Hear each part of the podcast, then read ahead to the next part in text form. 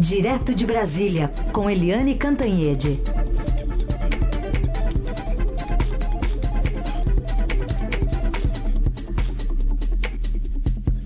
Oi, Eliane, bom dia.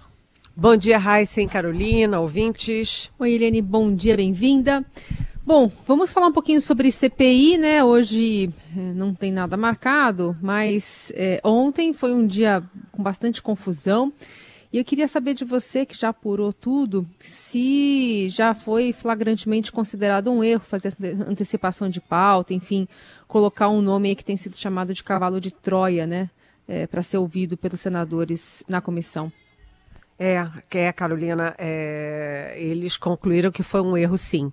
Né? Foi uma reunião do G7, que é aquele grupo que está mandando na CPI. É, eles se reuniram na véspera, na quarta-feira à noite, decidiram que, em vez de convocar o Maximiano da Precisa, que tem a ver com a Covaxin, que era melhor trazer logo o Luiz Paulo Dominguete, que é o homem ali que se apresenta como representante da Davat para a compra de 400 milhões de doses e que diz que recebeu um pedido de propina bilionária do Ministério da Saúde. Houve essa inversão e foi um erro um erro grave, né? Ontem foi um grande tumulto, como a gente vai contar daqui a pouco. Então, a CPI, a grande novidade da CPI é que a CPI agora volta ao seu eixo original, ao eixo que já vinha é, lá de trás, que é perseguir o caso da Covaxin.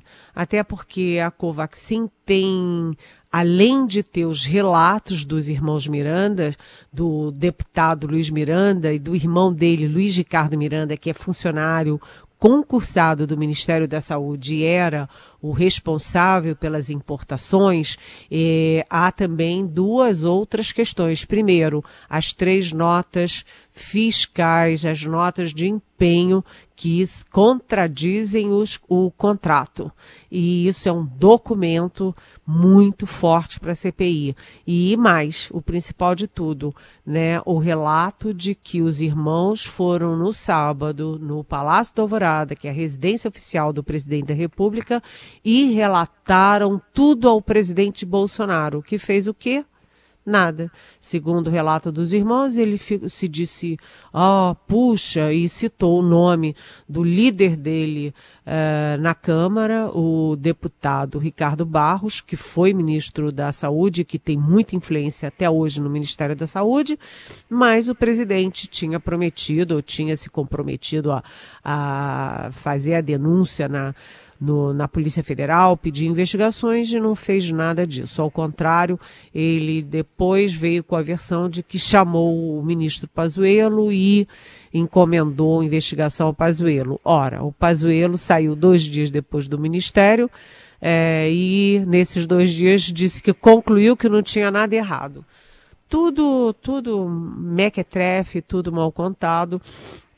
E como é um caso muito mais consistente, com mais documentado, que envolve o presidente, então eles voltam a esse veio, né, ao trilho principal que é a Covaxin. Tanto que na próxima terça-feira o depoimento será da Regina Célia Oliveira, que vem a ser quem? Ela é a fiscal que assinou a terceira nota fiscal, apesar da, dessa terceira nota continuar tendo pelo menos duas incongruências em relação ao contrato assinado com a Covaxin e a empresa precisa que é também uma empresa suspeita, que é uma empresa que é sócia da Global, que já tem é, processos e inquéritos na polícia e na justiça no Ministério Público, exatamente por ter recebido dinheiro e não ter entregue medicamentos ao próprio Ministério da Saúde e à Petrobras.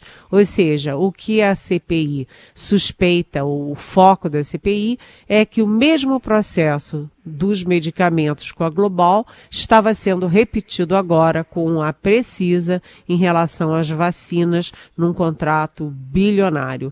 Ou seja, CPI volta ao eixo da Covaxin como foco principal de corrupção.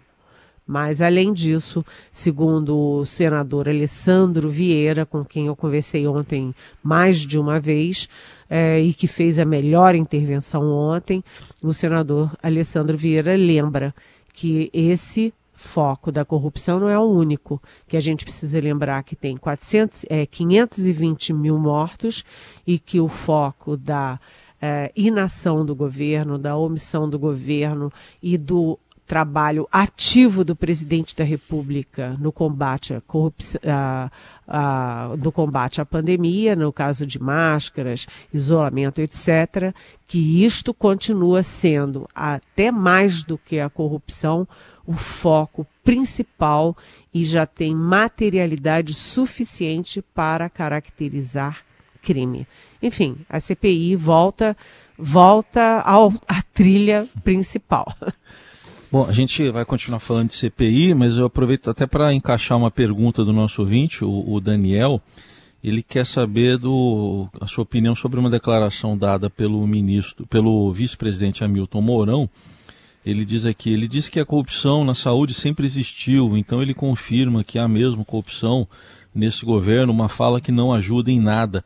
É uma declaração que saiu no jornal o Globo. A frase dele, estou pegando aqui, foi que a frase é que sem, a, o Ministério da Saúde sempre foi um lugar onde a corrupção andou. E aí, o que você diz, Helene? É, essa frase do vice-presidente da República, Daniel, é uma frase duplamente comprometedora. Primeiro, é, ele admitir, olha, sempre teve é, corrupção no Ministério da Saúde, continua existindo, sempre vai continuar existindo e a gente não tem nada com isso. Ora, o governo tem dois anos e meio. Dois anos e meio é tempo suficiente para você uh, cuidar disso, né? Para você botar as coisas no eixo. O governo não botou as coisas no eixo, como está se vendo claramente ao vivo pela televisão, com tudo isso acontecendo no Ministério da Saúde. E a segunda questão, Daniel, é que o presidente Jair Bolsonaro embolou os militares, particularmente os militares do Exército, com essa questão aí de corrupção dentro do Ministério da Saúde.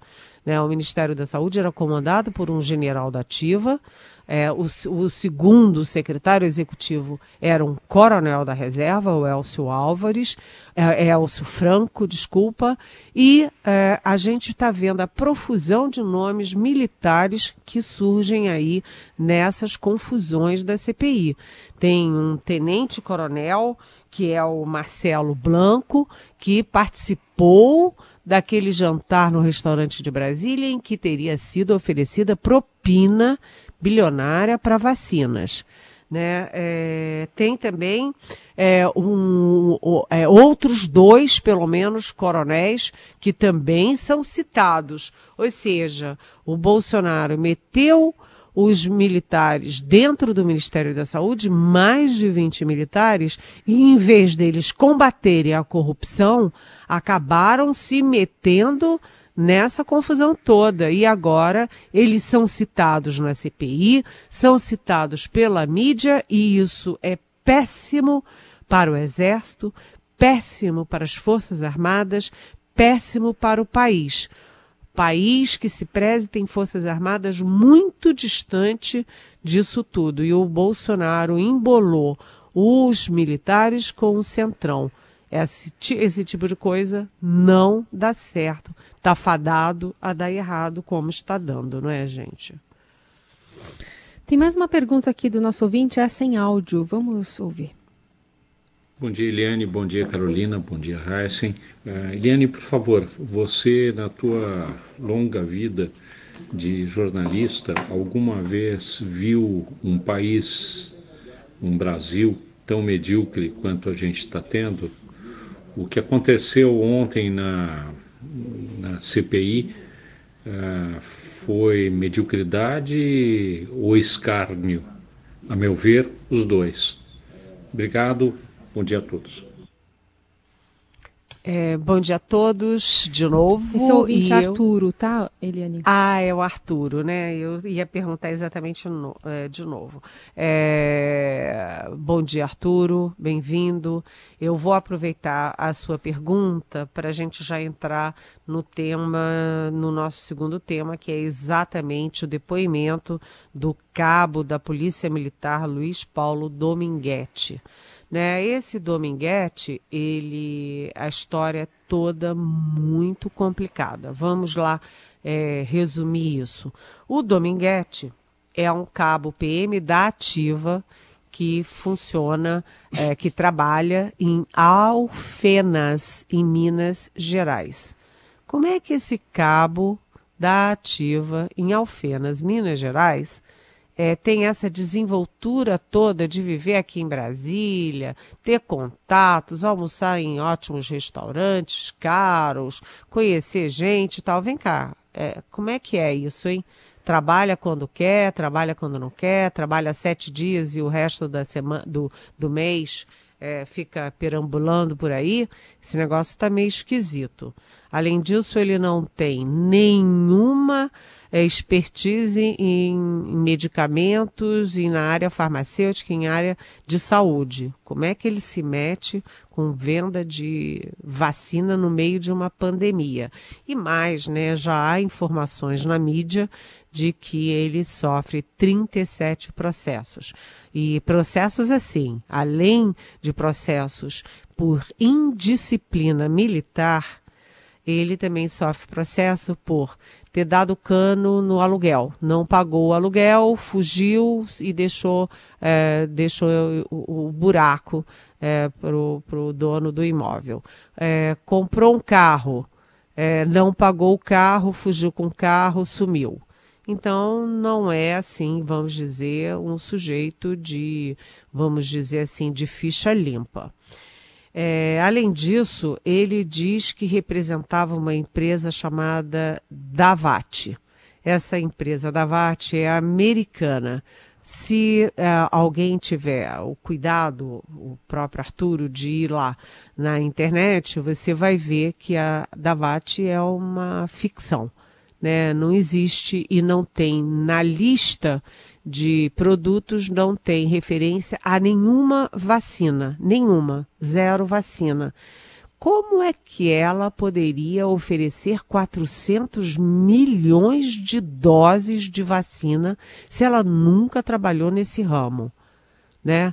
A TV Globo e a Globo News mandaram repórter para lá, para o Texas, e chegaram lá. A empresa era uma empresa de, de construção que no ano passado mudou aí para a área é, farmacêutica sem incluir vacinas e que tem 15 funcionários.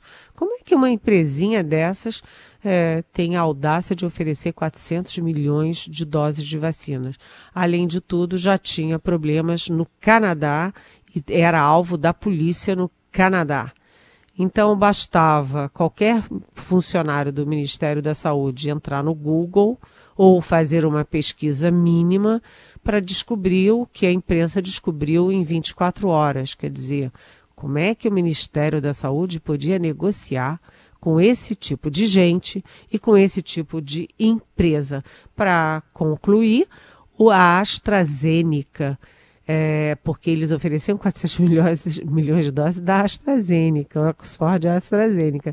Primeiro, essa vacina já estava é, negociada com o governo brasileiro de forma direta via é, Fiocruz. E segundo, é, a AstraZeneca diz que não faz esse tipo de negociação, não tem atravessador, não tem empresa representante em lugar nenhum do mundo.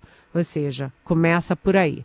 E aí, é, Arturo, Ontem, na CPI, foi um festival, porque diante de todas essas evidências, todo mundo começou a pensar: vem cá, será que a CPI caiu numa esparrela? Será que esse sujeito, que é um cabo da PM e que é bolsonarista e que botou, é, tem vários posts pró-Bolsonaro na internet, né? E ele é um bandidão. Quer dizer, junta vários fatores. como é que ele. Será que ele cavou um depoimento na CPI para desmoralizar a CPI? E aí ele, primeiro, chega lá, a bancada governista toda quietinha, numa boa, ninguém questionando nada, tal, como se já estivesse sabendo o pulo do gato. E aí ele abre o depoimento dele com um áudio para desmoralizar, para atacar o Luiz Miranda, que é quem denunciou o caso Covaxin para o presidente Bolsonaro. E nesse áudio, o tal do Dominguete faz duas acusações. Primeiro, é de que o Luiz Miranda estava, é, estava denunciando, é, estava participando, estava se envolvendo e se miscuindo em venda de vacina. É mentira, o próprio é, Luiz Miranda, que estava no Congresso, ele é deputado, estava no Congresso, correu na polícia, fez um laudo, uma perícia no, no, no, na, na, nas conversas dele, na, nesse áudio dele, e mostra que foi uma conversa de 2020 sobre venda de luvas nos Estados Unidos, ele que tem uma empresa que vende luvas. É, e mais, o Dominguete tentou dizer que ele, ele o Luiz Miranda estava citando o próprio irmão no, no áudio. E é mentira, em momento nenhum ele citou o irmão, o Luiz Miranda, que é o funcionário do Ministério da Saúde. Ou seja, esse sujeito, esse Dominguete, é suspeito de fazer parte de uma armação do governo para desmoralizar os irmãos Miranda, desmoralizar a história da Covaxin, que que vai direto no Palácio da Alvorada, ou seja, no colo do presidente, e para desmoralizar a própria CPI. Uhum. Né? É, a coisa ficou feia e a dúvida era: ele, for parte, ele é, é um agente infiltrado de uma grande operação de contra-inteligência, de uma BIM paralela ou algo assim, ou foi uma operação mequetrefe? Segundo Alessandro Vieira, que eu acabei de citar, o senador, que é delegado, é, foi delegado 20 anos. Não, isso aí eles é, foi uma questão de oportunidade. Foi uma operação mequetrefe, se colar, colou. Segundo eles, da CPI, não colou, porque ficou evidente que o Dominguete não tem credibilidade nenhuma. Eliane Cantanha de volta na segunda também. Obrigada, Eliane. Beijão. Até segunda.